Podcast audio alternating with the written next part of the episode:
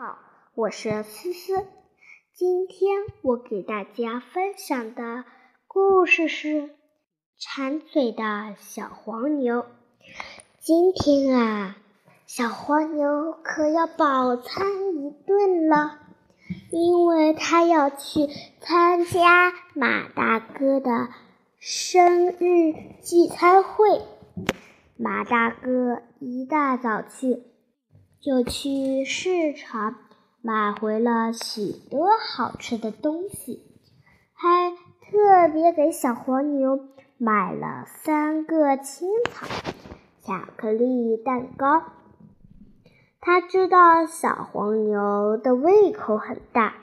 不一会儿，朋友们都来了，大家都给马大哥带来。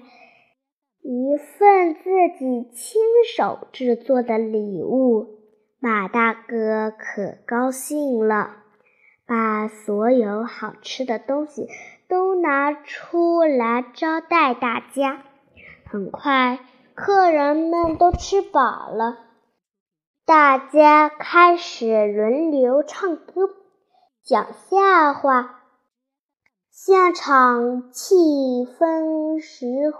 分活跃，可是小黄牛似乎对这一切都没有兴趣。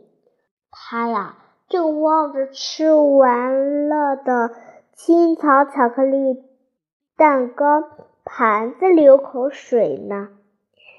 马大哥看见了，以为小黄牛没吃饱，又从冰箱里拿出一个香草冰激凌。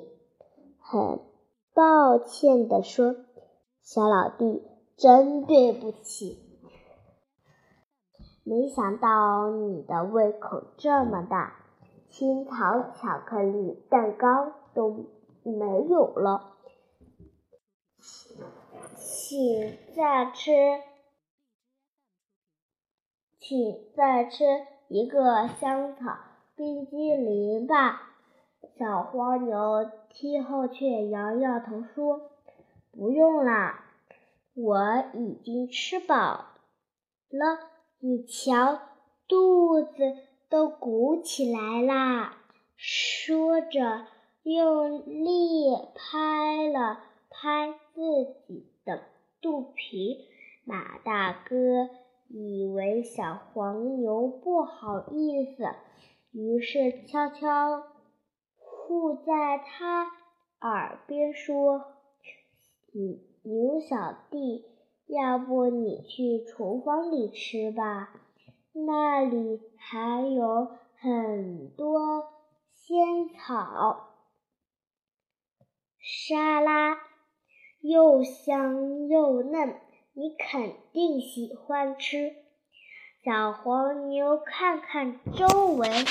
见大家都在看着自己，温声温气，问声问气的说：“马大哥，不用了，我说过我已经吃饱了嘛。”马大哥一时愣住了。这时，一旁的鼹鼠老师、田鼠老师笑着过来跟马大。哥说了一番话，马大哥这才恍然悟，恍然大悟。小朋友，你知道田鼠老师跟马大哥说了些什么吗？